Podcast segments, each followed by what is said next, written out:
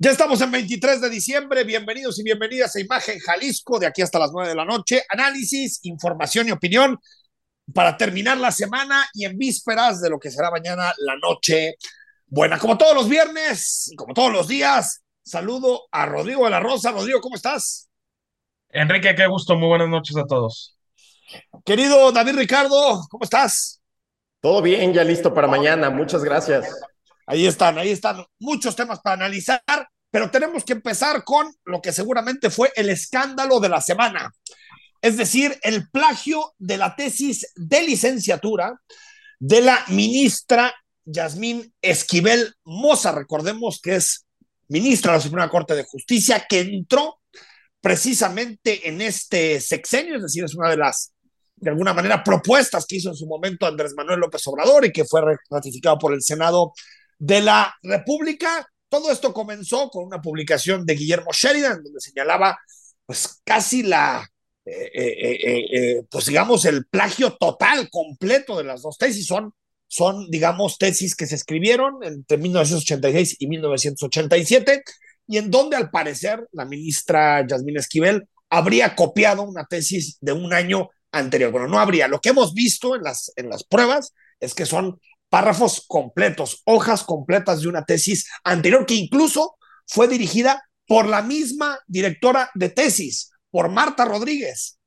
que en lugar de tratar de responder a los señalamientos que están haciendo en torno a la tesis de licenciatura de la ministra, lo que dijo es que hay una operación y hay una campaña machista para que eh, eh, eh, Esquivel no sea la presidenta de la Suprema Corte de Justicia de la Nación.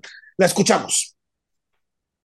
Después de 35 años de que la ministra ha estado en, el, en función pública, se me hace muy extraño que hasta este momento que ella ha alzado la mano junto con la otra ministra para ser presidente, de la, Corte, salgan, exacto, salgan estas cosas. Mm, mire, yo he sufrido la misoginia, eh, la UNAM no se ha descartado desgraciadamente eso. Y yo creo que dudar de la UNAM, dudar de, de, las mujeres sobre todo, es parte de un complot en contra de nosotras. A ver, David Ricardo, ¿por dónde le entramos? ¿Qué, ¿Qué, has visto de este, de este tema que ha generado tanta polémica?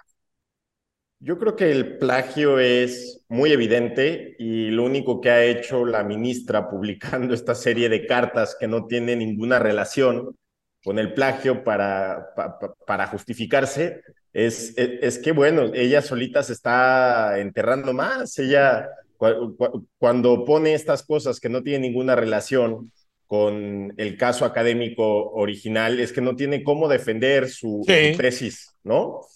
Eh, y, y, eso, deberíamos de centrarnos en que las tesis son idénticas. No hay, ninguna, no hay ninguna duda de que son clonadas. Es sí, no es un error, no es un error, David, de, de, una cita, ¿no? Que puede llegar a pasar. Un error, no citaste bien o, o tomaste un párrafo y no citaste. Estamos hablando de tesis idénticas. Ese es el problema. Sí, a, todos nos puede pasar que se nos fue una mala citación, que, que, de por sí la mala citación no es admitida en el ámbito académico. Uno para investigar, para escribir, debe de saber citar, pero bueno, puede pasar que, que, no, usaste correctamente las comillas, lo que quieras. Pero es que aquí hay, digamos, un modus operandi donde ya, ya se ha dicho en redes que hay profesores en la UNAM eh, que, que hacen esto, eh, que aprueban, digamos, en, plana, eh, como si fueran tortillas, van sacando varias tesis sí, por eso sale a justificar la directora de, su tesis. Pues claro, si ella se beneficia del mismo modus operandi, pues no va a salir a descalificar lo que ella ha hecho. Ella dice, es que defendí 500 tesis. Pues con más razón, esa es una prueba acusatoria. ¿Cómo vas a defender, eh, cómo vas, perdón, a dirigir sí, 500, tesis? En 40 años. Estamos hablando, ayer sacamos el dato, David, que estamos hablando de una por mes, ¿no? Pues eso es imposible, humanamente imposible. ¿Y, de qué calidad? O sea, ¿de qué calidad? Si, eres capaz de dirigir 500 tesis, ¿cuál va a ser el sustento académico que tienen? Yo creo que la ministra tendría que ya reconocer eh, eh, esto, se está empecinando en defender su candidatura a la presidencia de la Suprema Corte y solamente está dañando a la institución. Ella ya es incapaz de, de, mantener su asiento en la, en la Suprema Corte, en el tribunal. Y, y, y, bueno, ahora es, hay que ver cuáles van a ser las consecuencias. Tristemente yo creo que ninguna, pero ahora sí, como, como con Pedro Castillo, que era el argumento de la incapacidad moral, yo creo que la ministra está incapacitada moralmente para seguir sí, en la Suprema sí. Corte. Sí, es un buen símil. Rodrigo. Incidiendo con ustedes de que no va a pasar absolutamente nada, también me ha llamado la atención las reacciones en sí. Creo que termina por ser un escándalo nada más en el círculo rojo, desafortunadamente. Y por otra parte, también veo a las personas muy cercanas al obradorismo y bueno, el propio presidente López Obrador que hoy se superó. Pero lo que estamos viendo entonces es que están viendo a la ministra Esquivel como un alfil de la cuarta transformación de la autodenominada 4T. ¿A qué me refiero? A que los mismos que condenaban enérgica y categóricamente el plagio que se pudo probar, en aquella ocasión lo hizo Carmen Aristegui y un grupo de periodistas en su portal, de un 29% de la tesis de Enrique Peña Nieto en la Universidad Panamericana, se quejaban con razón y hoy algunos no lo hacen y guardan silencio, que eso me parece más decente inclusive que los que están haciendo cualquier cantidad de, de, de, maromas para justificar diciendo que es, que es un error, que se está exagerando de, de algún modo. Entonces dices, a ver, caray, es una ministra de la Suprema Corte de Justicia de la Nación. Debemos de tener en el escarnio público a los 11 personajes Sí, que sí, encabezan lo- la tribuna más alta de, de este país en cuanto a impartición de justicia. Después de la Corte ya no hay nada más. Y entonces los estamos viendo como gente de un proyecto político. A mí me parece que ya era un escándalo que Yasmín Esquivel, siendo esposa de José María Riobó, contratista del presidente López Obrador, pudiera aspirar a la corte. Fieles a su costumbre, fue avalada sin mayor debate, ahora está y está en el ojo del huracán y lo único que hace es defenderse con una serie de cartas de sus profesores que ninguno Sí. le ha podido mover una coma a lo escrito por el decía, académico Guillermo sí. Sheridan en Montini. Como ella no le movió ninguna coma. ¿no? Oye, como, decía, como decía, eh, si te parece, escuchamos al presidente de la República que defendió de la siguiente manera a la, a la ministra Yasmín Esquivel. Claro. Considero que cualquier eh, error, anomalía cometida por ministra Yasmín cuando fue estudiante,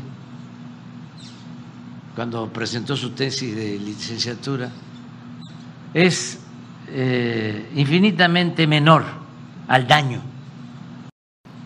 que han ocasionado a México Krause y el señor que hace la denuncia, Sheridan. Esos le han hecho mucho daño a México. A ver, aquí hay distintos elementos que han comentado tanto David como Rodrigo, que creo que se solapan y, se traslapan más bien uno, uno con otro. Uno, uno tiene que ver con esto que decías, Rodrigo, del, del control de la Corte. Y si nosotros analizamos lo que ha sucedido en muchos países del mundo, eh, eh, pues hay una serie de elementos que van haciendo los gobiernos que se quieren entronizar. Eh, eh, no porque López Obrador lo quiera hacer en términos de reelección, pero sí creo que lo que está haciendo López Obrador con su plan B y con ciertos nombramientos es tratar de que la cancha no sea tan, no sea tan pareja. Es decir, que para Morena sea mucho más sencillo controlar instituciones y por lo tanto seguir en el poder de forma ininterrumpida por muchos años. Pero si vemos caso Polonia, Hungría, eh, incluso países de América Latina, pues siempre está claro que lo que hacen los, los gobiernos que tienen el autoritarismo es eh, eh, controlar al árbitro electoral, que se está haciendo por un lado, pero también controlar a la Corte. Y recordemos que este gobierno ha tenido tres designaciones que le tocaban y una cuarta por presión. Y también, eh, si bien no han actuado todos, por ejemplo, pienso en el ministro Alcántara Carrancá, que no, no, no siempre han, han, han, respondido como militantes de Morena. Sí es cierto que los, que los últimos nombramientos, por ejemplo, el de la ministra Loreta Ortiz e incluso el nombramiento de, de Esquivel, eh, ya son nombramientos muy de gente muy cercana y en donde sí tenemos que temer que la Corte tenga la independencia necesaria, David, para poder discutir los temas de cara al futuro y también acompañado con este asunto de militancia, sí se le bajó mucho el perfil. O sea, a ti te puede gustar o no Calderón, ¿no? En su momento, pero, o Fox, pero los que llegaban a la corte eran los Cosío, eran los Arturo Saldívar, con todas sus decisiones polémicas, pero con una gran formación. Eh, eh, y ahora lo que estamos viendo es una corte entregada, pero aparte, eh, David, que se ha vuelto chafa en términos académicos. Yo, yo creo que es normal que suceda en el mundo. Ahora podemos ver, haciendo un símil, en, España está sucediendo una discusión muy particular porque se está renovando también eh, su tribunal constitucional en, España. Y, y, bueno, hay una discusión sobre la partidización de los espacios judiciales y esto sucede en cualquier lugar, en cualquier democracia, porque quien tiene el poder siempre va a querer eh, poner, digamos, a sus fichas en los poderes judiciales, porque son los que son, tienen la capacidad de echar atrás eh, los avances eh, legislativos. Entonces, es una forma de los gobiernos de asegurarse que su legado eh, perdure. Entonces, pero, yo creo que es, pero con dos elementos, ¿no, David? Pero con dos elementos, ¿no? A ver, con, con cierto grado de capacidad, uno, y dos, sin conflictos de interés. Eso es básico, ¿no? Sí, no, a, las aquí, designaciones. Aquí es muy burdo lo que ha hecho el obradorismo con las instituciones, con los organismos constitucionales autónomos, cómo ha querido apoderarse de todo sin ninguna lógica democrática. Digo, es, es lo normal que suceda esto, ahora no es correcto, no es ético que, que, que suceda. Y, y, sí me preocuparía que en algún momento sigan avanzando las posiciones obradoristas en toda la estructura eh, del Estado, en la Suprema Corte, ya se hizo en la CNDH, que sigan también los organismos claro. constitucionales autónomos. Viene la renovación del INE el próximo año, hay que tener mucha atención con eso, porque si no, ya, ya, ya empieza a ser un, un Estado dominado por un partido. Colonizado. Ahí, ahí, se termina la, la, la, lógica democrática. Lo normal sí. es que haya una posición eh, para los partidos que están en la oposición, otra para el oficialismo, eso es muy normal en todas las democracias, pero cuando ya todas las, las posiciones son solamente del oficialismo, ya no podemos hablar de una democracia, sino de un, de un Estado que está al servicio de... de sí, un secuestrado, régimen. ¿no? Colonizado. Col Ahora, colonizado las instituciones. Solo para, para añadir, Rodrigo, es cierto que es de alguna manera natural que según cambien los vaivenes políticos se alteren un poco las instituciones, pero sí creo que había más decencia anteriormente a la hora de proponer. Ahora ya no importa, Rodrigo, si es la esposa del contratista, se propone. Me parece que ese, esa decencia, esa vergüenza democrática se ha perdido. Sí, ya es un descaro abierto porque al presidente le alcanza para hacer eso y ya no estar en escándalos. Bueno, si no es escandaloso que diga que Guillermo Sheridan hace más daño al país que la, una ministra que se roba la tesis, bueno, caray, ¿de qué estamos hablando? A ver, otras cosas, hay dos tesis más, aparte de la de Yasmín Esquivel, es decir, aparentemente también le plagiaron a ella en 2008 y en 2010, con la dirección también de Marta Rodríguez. Eso me parece que pone muy en entredicho. La de las tortillas. Es que me gustó mucho lo que dijo David de las tortillas. Claro, ella está pasando es tesis como tortillas, eso. como tortillas en tortillería. Lo, lo deja total, la deja totalmente en, en entredicho. Y a ver, ¿qué es lo que circula en las columnas políticas hoy, por ejemplo? En el periódico El Financiero, Enrique Quintana habla precisamente de, del tema y pone dos perfiles que estarían antes, según lo que según las fuentes de círculos jurídicos que dice tener, que no, no dudaría de él. Una es Alfredo Gutiérrez Ortiz Mena sí, y sí, sí, Javier Laines. Estos son los que suenan con más fuerza. Pero no son Pero pejistas. no olvidemos. ¿eh? No son pejistas. Ellos no, llegaron, ellos no llegaron en este sexenio, a eso me refiero. Ah, en, en efecto. Lo que eso es lo que seguramente presidencia. nada a la 4T. Exacto. exacto. Y, seguramente y presidencia Enrique, está. Dime. Enrique, dime. ¿qué garantía tenemos de, de, que no haya cabildos internos en la, en la autollamada cuarta transformación para intentar imponer a la ministra Esquivel. Es que estamos frente a ese panorama. O a la ¿Cómo va a llegar a la presidencia de la Corte? Sí, pero ¿cómo va a llegar a la, a la presidencia de la Corte alguien que robó una tesis y no lo hizo a un 29% como lo de Enrique Peña Nieto, que no es minimizarlo, pero es un niño de pecho al lado de lo que se hizo en este caso en 1987. Entonces Pues sí, veremos qué pues sí. es lo que sucede. Creo que será positivo que no llegue la ministra Esquivel a la presidencia de la Corte, pero creo que lo negativo es que nadie renuncie en este país por este tipo de situaciones evidentemente corruptas. Se Pues está. las vestiduras de Sí. la corrupción, pero mientras sean sus corruptos, no, No les sucede importa. absolutamente Pues ahí nada. está.